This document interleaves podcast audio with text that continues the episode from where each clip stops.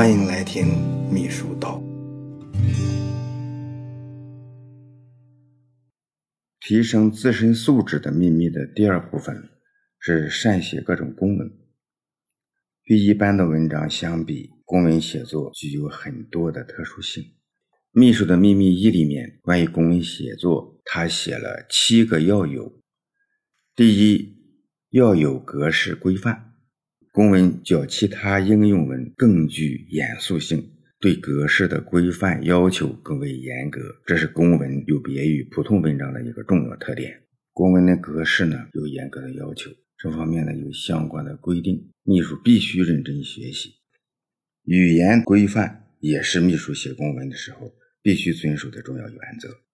这个呢含义比较多，其中较为重要的一点。就是公文的语言必须合乎作者在特定的社会关系中的地位。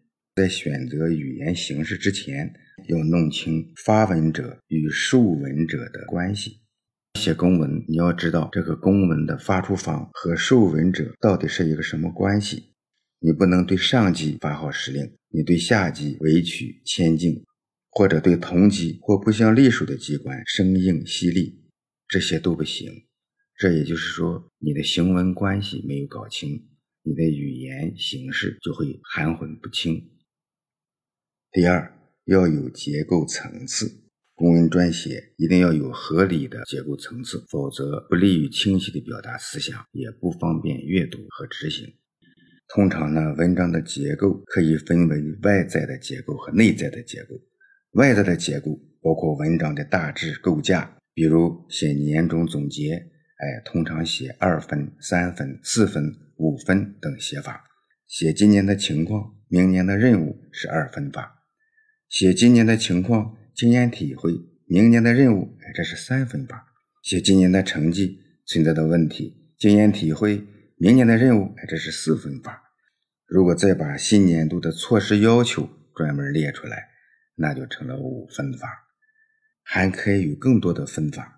还包括小框架结构，如段落的划分，哎，同一级标题展开的文字内容有多有少，但大体应当均衡，不能悬殊太大。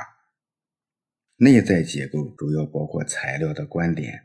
毛泽东的秘书胡乔木就曾告诫机关同志说：“写文章用材料是为了说明观点，文章写出来叫人家看不清楚，就是材料和观点没有联系好。”每个观点都应该借着事实来做证明，不能证明观点的事实就不能用。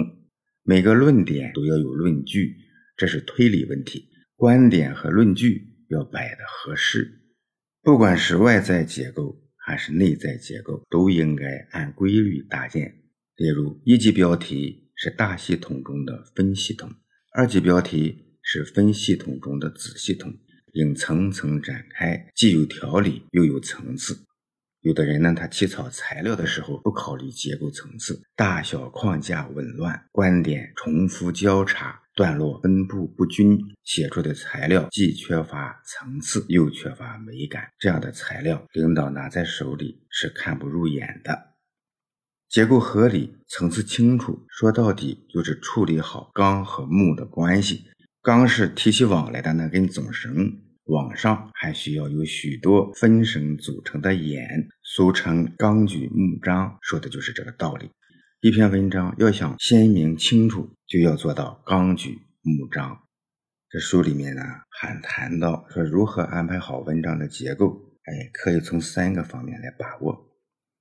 一个呢是大小论点要条理清楚。哎，整篇文章不仅要有大的论点，还要有小的论点，而且大小论点呢要相互联系，排列要醒目。哪些是纲，哪些是目，目与目之间的排列层次也要清楚，条理清晰。比如一个大问题下面要有三个小题目，为什么这个小题目摆在第一，那个摆在第二、第三？这些道理要自己清楚。再一点呢？是段落要分明，避免出现一段话写的太长，观点太多，会让人呢看起来不清楚，比较费力。将一篇文章分为好多小段落，这样呢既能够使意思表达的清楚有条理，也能够节省人们看文件的时间和精力。还有呢就是前后要连贯。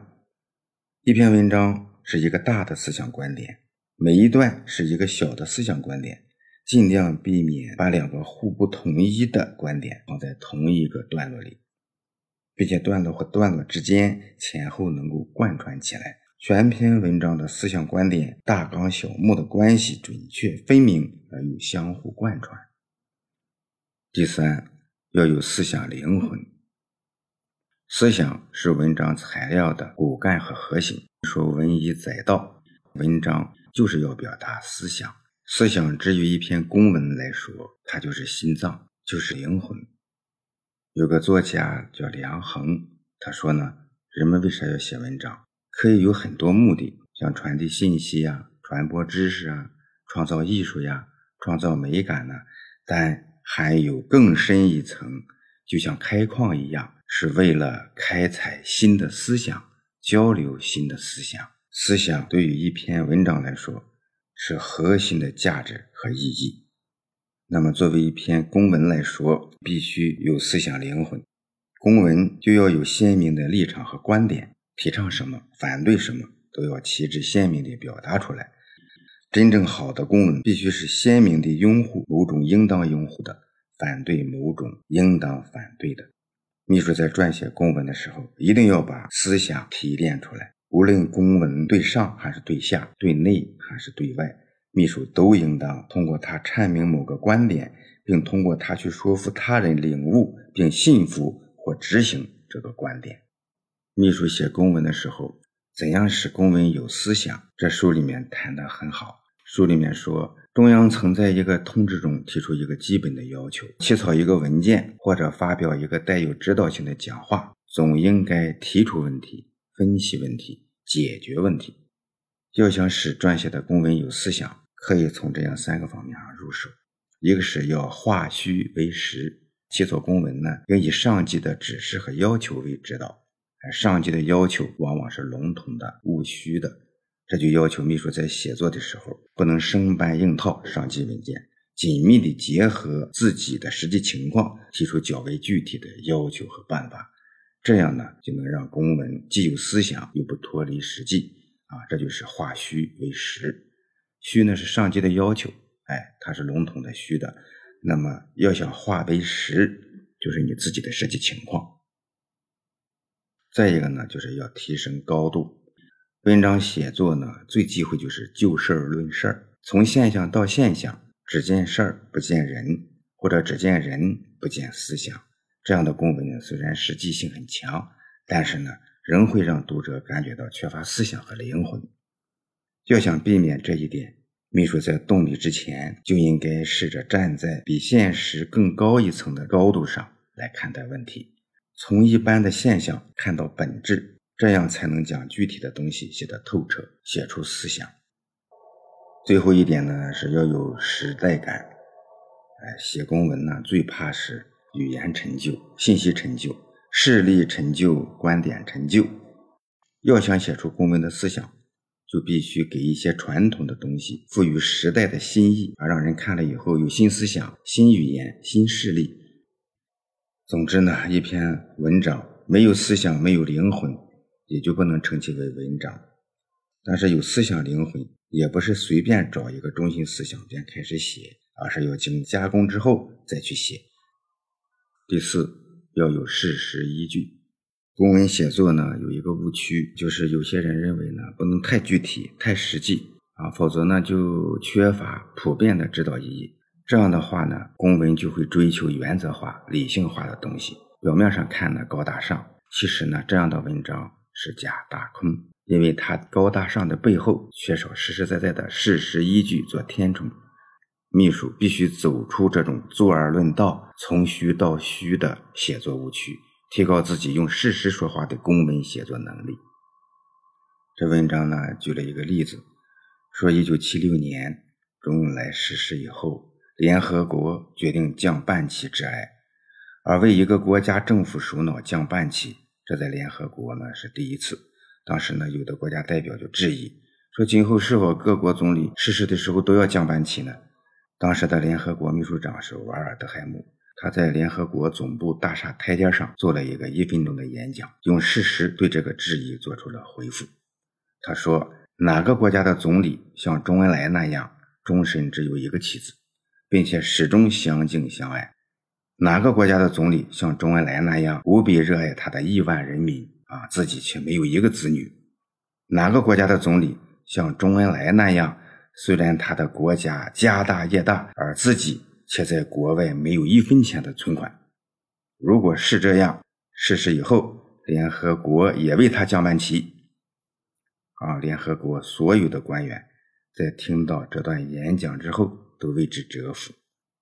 这就是事实的力量。事实呢，是最具说服力，也最能感动人的。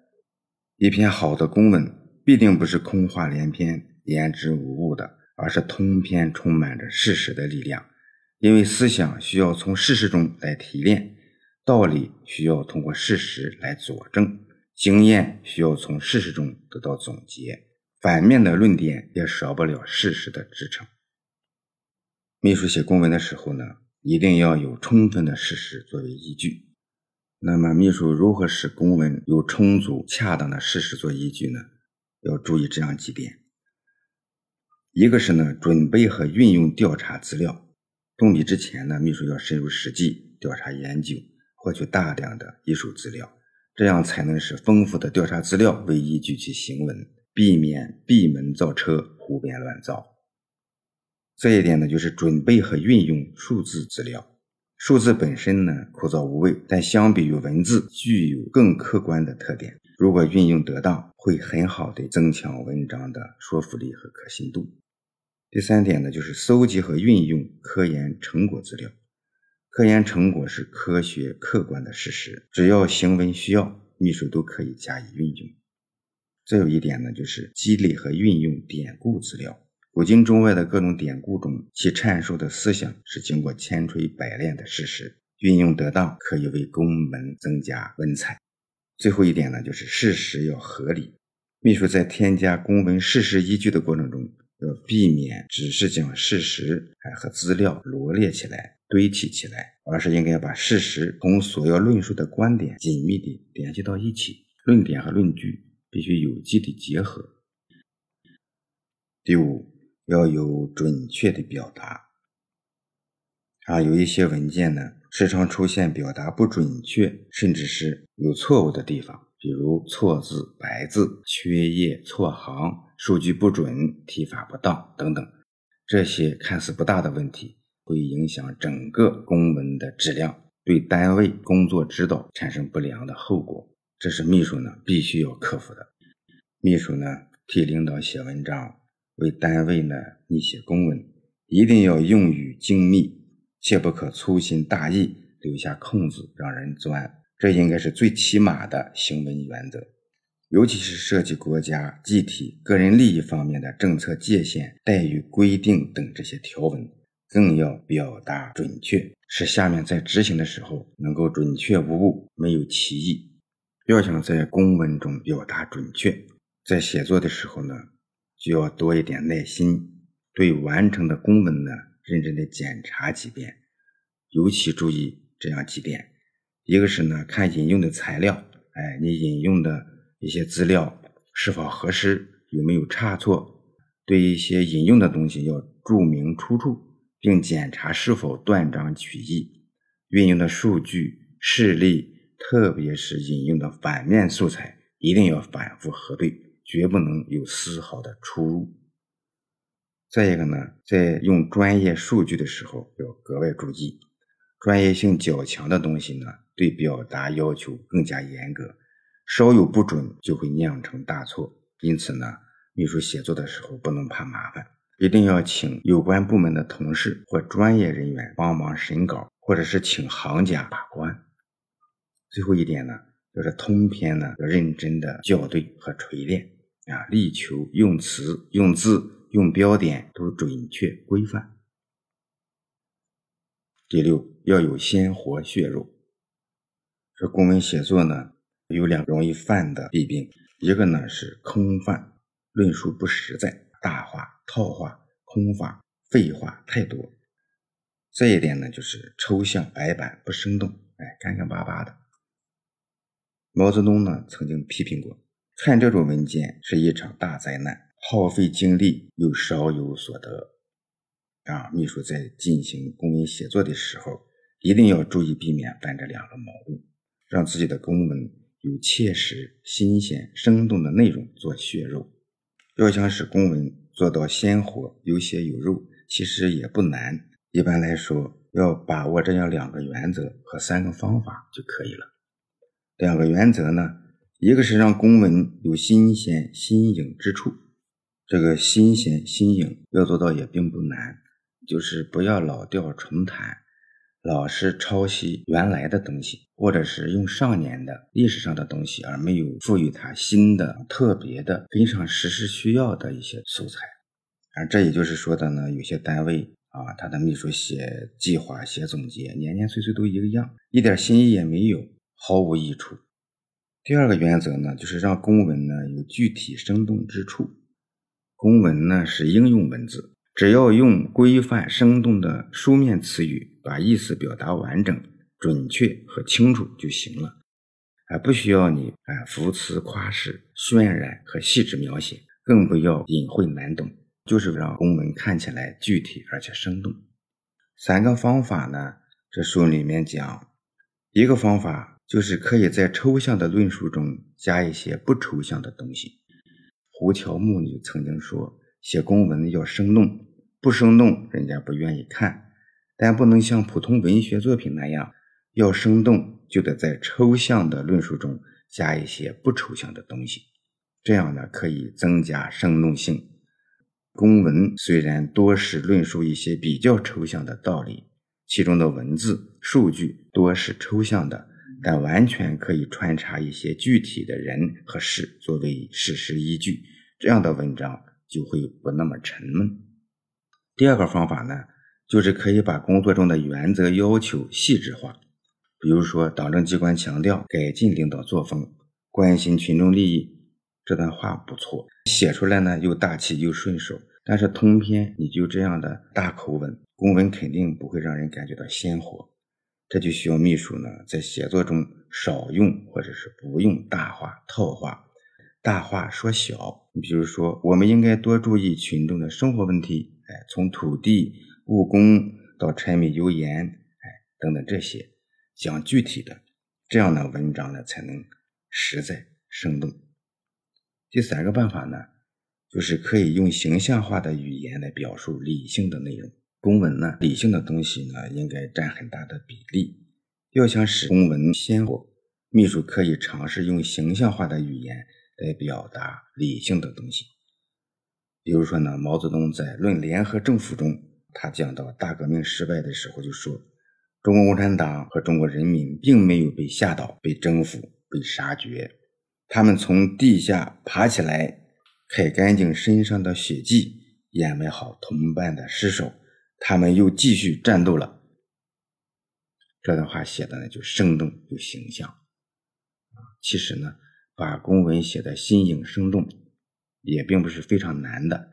只要树立这种想法，要把公文写的有血有肉、有趣味性，然后按照上面这两条原则和三个方法去做。就很容易能够做到。第七，要有领导特色。啊，领导的思维方式、观点立场是秘书起草文稿、处理问题的重要依据。啊，一个好秘书要善于把领导的思想火花自然地融入到文稿之中，体现领导的个性，而不是做官样文章、陈词滥调。秘书呢，撰写文章的时候。要符合领导的个人风格，体现出领导的特色。这个写出领导的特色，对一个秘书的要求就比较高了。这个秘书要追求的正是这种向领导特色靠拢的境界。要写出领导所想，写出领导特色，这是很难的。这书里面举例子说，聂荣臻的秘书刘振杰在回忆他给聂荣臻起草文件的时候说。说聂帅的记忆力、理解力都很强，文字修养也很深。他要我们写什么，总是先说说他的思考，我们每次都立即记下来，然后充实整理，起草以后再给他批示，一般都会符合他的意图和用语习惯，所以比较容易通过。当然了，有的领导可能不是这样，这需要秘书呢平时就应该注意收集领导的特点、特色方面的东西。这就是秘书道在前面讲到的，领导讲话要记好，原来领导用过的稿都是宝。就是要从中分析领导的特点和他和别人不一样的东西，啊，秘书呢要想在写文章的时候更好的体现领导特色，具体的说呢，啊，可以参照这样几点，一个呢是要了解领导的文风特点，不同的人有着不同的写作风格，啊，也就是文风，不同的领导也有不同的文风，有的领导呢喜欢材料通俗生动，有的领导呢要求观点新颖。有的要求每一个点都要有根据，有的喜欢具体材料，有的反对具体实例太多啊。秘书在起草的时候都应该注意领导的不同要求。再一个呢，是要了解领导的口语习惯，还要了解领导的知识占有特点啊。领导文化有高有低，有的常于文科，有的常于理科，有的呢有古文修养。哎，喜欢引经据典，有的呢就没有。这些呢，秘书都应该加以了解。如果领导不懂古文，秘书就不要在讲话中引用古语典故。如果领导文化水平不高，秘书呢就尽量要少用一些高深的词语。还有呢，就是要了解领导的特殊要求啊。你说有的领导呢视力不好，文稿字体比较大一些。还有的领导呢，他不愿意用文稿，就喜欢那样讲。这样的话呢，就要做好记录，然后呢加以整理成文。这些呢都是比较特殊的，秘书都应该注意到。